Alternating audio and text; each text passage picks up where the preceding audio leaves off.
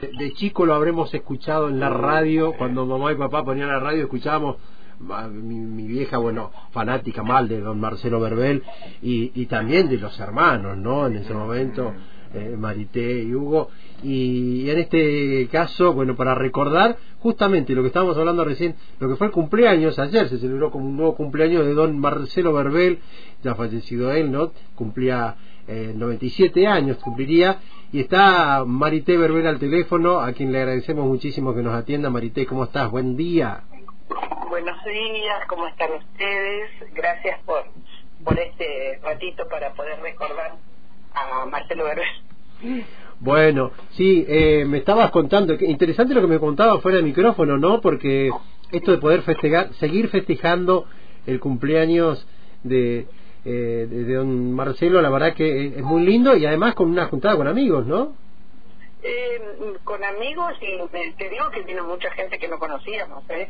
Este, vino gente de Cisquemenuco, vino gente, te eh, de, de, San Martín de los Andes, de Villa Traful, de Las Lajas, de Zapala, de Cutralcó, de, bueno, Neuquén, acá del Valle, de Fernández Oro, de Allen.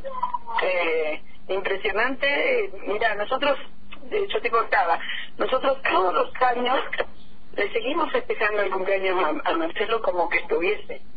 Sí. Este, mira, el primer año que él falleció en el 2013, él falleció el 9 de abril y el 19 de abril le festejamos su cumpleaños.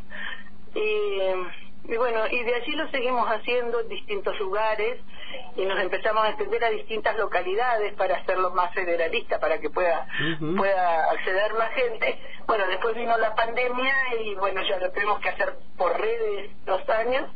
Y este año dijimos, bueno, este, vamos a volver a hacer el cumpleaños. Pero bueno, yo estaba ahí pasando por un momento, por un momento de, de, de mi salud que anduvo medio, medio, medio. Entonces, como que no se animaban a organizar nada, ni mi esposo, ni Trafuri, ni Ayelén, nadie. Entonces, hace tres días yo le digo, vamos a festejarle el cumpleaños. Y me dice, pero no hablamos a ninguna municipalidad como para pedir permiso, para ir a hacer un festejo. Nunca se cobró una entrada, ¿eh? Nada, nada. Bueno, y le digo, bueno, hagámoslo en casa. Y me dicen, ¿en casa? Me dice, pero ¿cómo? Le digo, sí, vamos a hacerlo en casa. Y bueno, y tiramos la propuesta antes de ayer en las redes. Y, y bueno, y ayer cuando empezamos a, a, poner alguna cosita, poner unas sillas ahí para sentarnos, qué sé yo, llegó una camioneta, y llegó un auto, llegó otra camioneta, no podíamos creer la cantidad de gente que llegó fue impresionante y hermosísimo, una onda, todo el mundo venía con sus tortitas, con sus sanguchitos, sus empanaditas, sus piñones, hubo alguien que trajo una olla tremenda llena de piñones, este y bueno, sus mates, sus reposeras, fue una maravilla. Te digo que doce y media al mediodía empezó a caer gente. Y anoche, a las doce y media de la noche, el último que se fue me fue Bruno Godoy. Este, o sea que fue un cumpleaños de 12 horas larguita. Qué bárbaro, qué, qué lindo y además qué, qué orgullo me imagino para, para, para vos también de que eh, la memoria, la música de don Marcelo está más vigente que nunca, ¿no? Porque que se acuerden, que vayan hasta tu casa, que quieran celebrarlo, que quieran recordarlo, seguramente con música algunos, este, e, es la verdad que eh, debe ser muy emocionante, ¿no? Como hija. Claro que sí, claro que sí. Eh, mira, mi papá escribió una, una copla eh, que dice, llega el cóndor sus alas muy arriba cuando el tiempo lo llama en el final. Mm. Yo, en cambio, cuando pliegue mis cuadernos, espero que la vida eche a volar y te puedo asegurar que ayer este, en las voces de toda la gente que cantaba y se emocionaba más vivo que nunca toda la obra de Marcelo Verbel y Marcelo Verbel en sí, por supuesto. Eh, buenos días, eh, Maritea Lomasini te saluda. Eh, hay muchas cosas para, para hablar de, de, Marcelo, de todo lo que ha compuesto, uno de los poetas y músicos más influyentes de la región patagónica, pero eh, en el caso personal hay algo que eh, para mí lo marcó y mucho y que tiene que ver con su compromiso con los pueblos originarios. Él decía, eh, hablando de sí mismo, mi política es celeste y blanca y mi patria son los mapuches. Sí, es que eh, este compromiso, eh, o sea, vos tenés compromiso con tu familia, ¿no es cierto? Nosotros somos mapuches. Entonces, este, más allá, bueno, de que por ahí haya muchos mapuches que no tienen este compromiso, eh, eh nosotros sentimos eh, sentimos todo lo que cantamos. No lo cantamos porque lo aprendimos y lo cantamos de oído. No, no. Pasa por nuestra mente, por nuestro corazón. Y mi viejo escribió todo, escribió todo eh, viendo, sintiendo, este, escuchando y aprendiendo todo lo que escribió. Y por eso todo yo creo que sigue tan vigente, porque es todo real. y, y bueno, Así que hasta, mira, Hamutui eh, nació de un día que se estaba festejando el día de la conquista del desierto y, y, él escuchó por la radio una, a una paisana que, que decía, bueno, Hamutui, vámonos, si están festejando esto, ¿qué hacemos nosotros acá? Y ahí le robó la frase y escribió Hamutui Soledad. Eh, por ejemplo, ¿no? y tantas otras, pues, pueden rogativas, casi de todas, casi todas son basadas en, hechos y personajes reales. Tal cual, tal cual. Bueno, aquí en la radio solemos poner cada vez que hablamos de, de, vaca muerta, cada vez que hablamos del extractivismo y demás, ponemos eh, el embudo, ¿no? no, eh, no hay otro tema para poner que no sea ese. Mm. Este, el embudo, el embudo, este, fíjate que cuando empieza el recitado, dice venga mi hijo hoy le de hablar de un mm. tema tan cotidiano y bueno y sigue sigue sigue sabes quién dijo esa frase a, un niño a un niño de cinco o seis años.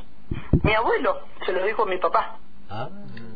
eh, ellos vivían en Vínculo y le dijo venga mi hijo y, y, lo llevó ahí a las destilerías de IPF a mostrarle cómo el tren que que llegaba con pasajeros podían pasar dos, tres días que no pasaba, pero el que se llevaba el petróleo salía todos los días a horario y salía todos los días. Y bueno, de eso le contó mi abuelo y, y fíjate cuántos años después él escribió el embudo y lamentablemente hoy, después de muchos años que lo escribió, sigue siendo tan vigente como mi abuelo le mostró hace 90 años este, de cómo era la cosa en ese momento, ¿no?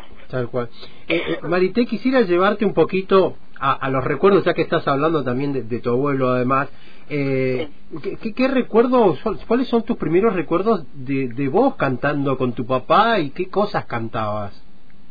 Mira, mi casa siempre fue mm, de música, ¿no? Eh, yo nací seis y siete años después de mis hermanos mayores. Sí. Y o sea que cuando yo nací, ya en casa no solo cantaba mi papá, también cantaban mis hermanos. Sí.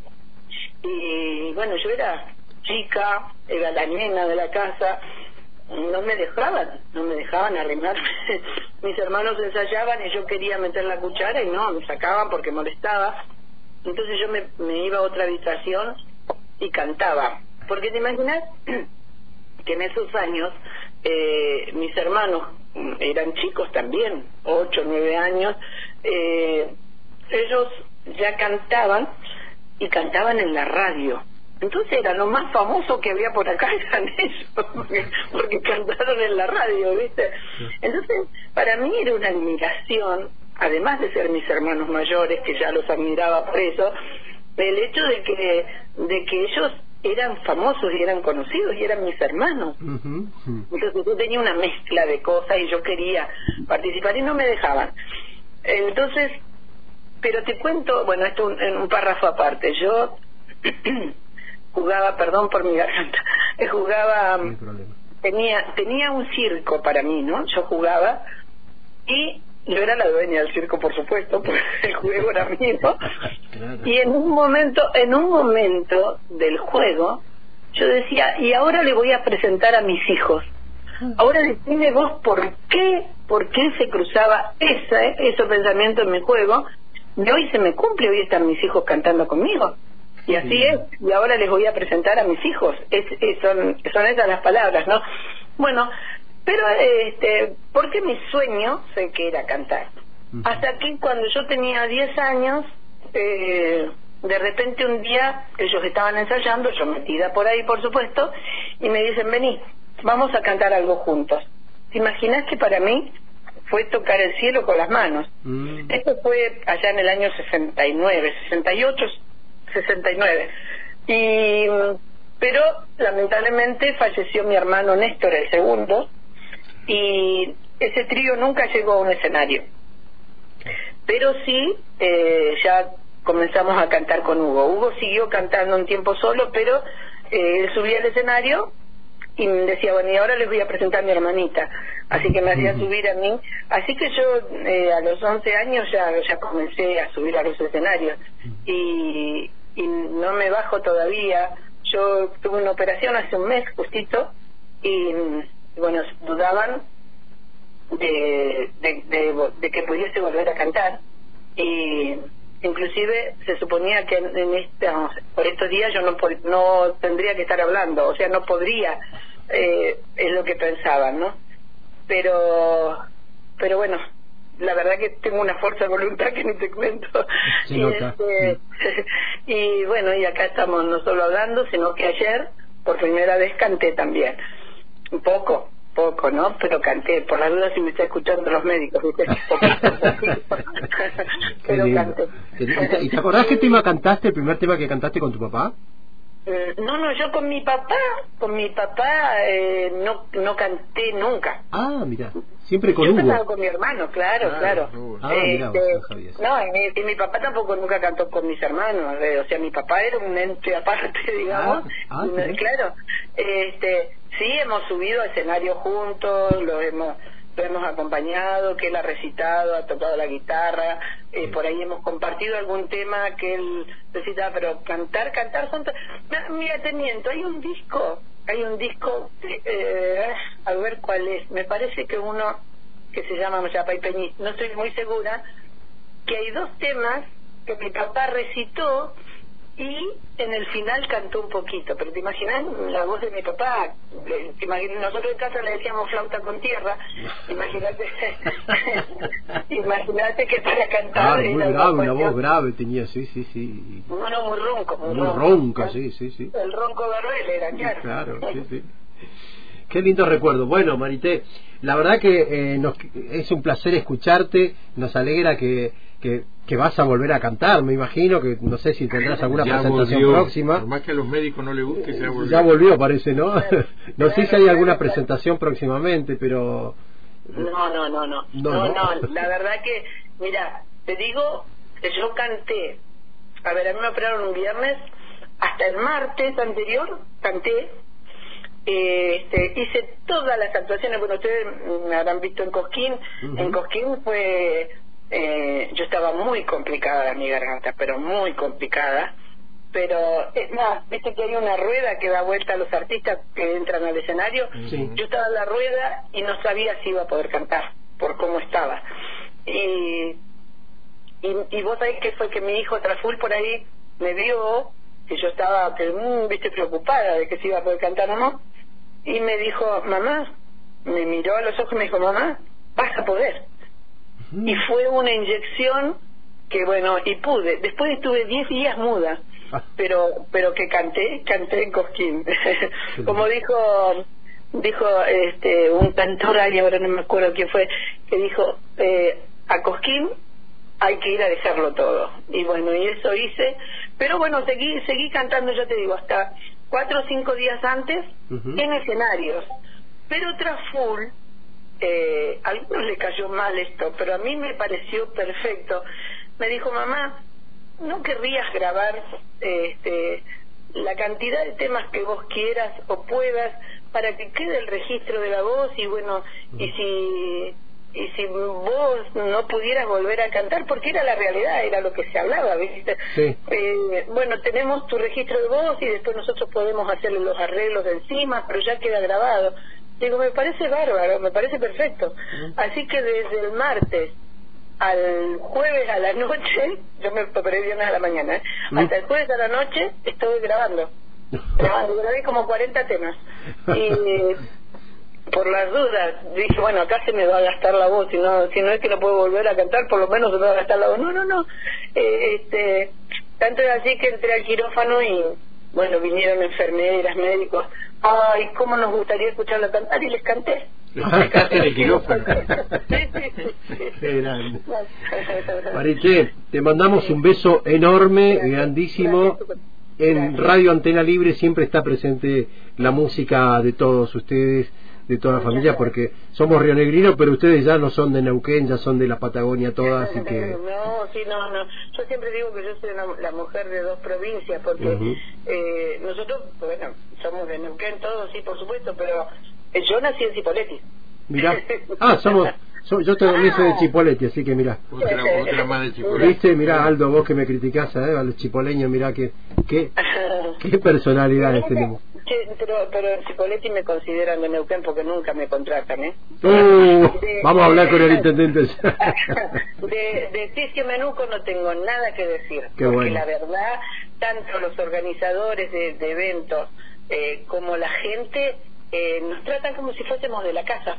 Qué lindo. Eh, sin sin sin la, la, falta del respeto por ahí de lo cotidiano pero mm. no no nos, nos nos bien tratan como a cualquier artista que viene de Buenos Aires no tengo absolutamente nada que decir mm. de la gente de, de, de Fisque Menuco así que siempre siempre muy agradecida y con ganas de volver a cantar allá Ojalá te podamos escuchar y ver pronto por acá. Un abrazo grande, besos y, gracias por esta nota. Gracias. Bueno, gracias a ustedes. Futa Pancó, que es abrazo grande. Igual. y Mañún, que es muchas gracias. Y Peucayal, que ya sabe lo que quiere decir. muchas gracias. Gracias. Que tengas lindo día. Chau, chau. Y que te recuperes pronto.